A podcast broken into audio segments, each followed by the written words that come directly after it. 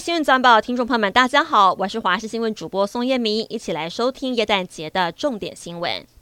玉山在今天凌晨两点五十八分出现了零下七点四度的低温。前中央气象局长郑明典昨天在脸书晒出了绝美的玉山冰锥照，有亲眼目睹平安夜的玉山冰锥美景，还有眼尖网友觉得左边的冰锥造型好像驯鹿。明年元旦起至四月底购买节能瓦斯炉、热水器，可向经济部申请补助住宅燃气器具节能产品，最高补助三千元。购买期间需为二零二四年一月一号至四月三十号为止，申请的时间则是从明年的一月一号至五月十五号为止。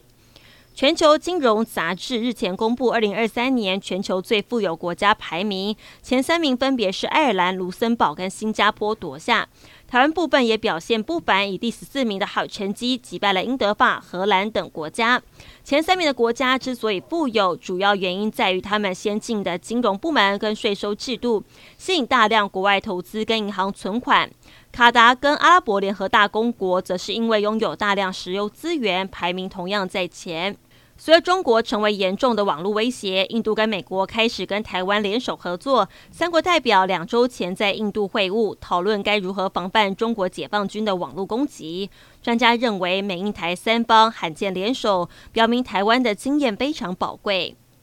全球首座的动物方程式园区二十号在中国上海的迪士尼乐园热闹开幕。据中国的极目新闻报道，十二月二十四号。有网友爆料，热力追踪游戏设施在运行时，有一名儿童当时坐在动物城警局警车游戏时，直接跳下车去捡，却遭后车撞倒碾过。园方也证实有孩童遭撞倒，团队人员正在处理后续事宜。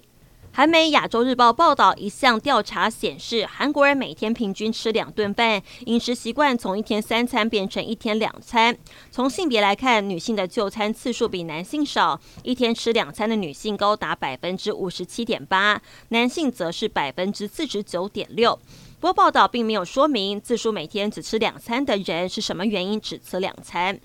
以色列军方表示，以军从对加萨走廊哈马斯发动攻击以来，至今已经有一百五十二名军人丧生。以色列总理纳坦雅胡表示，以方为加萨战争付出了非常沉重的代价，但我们别无选择，只能继续战斗。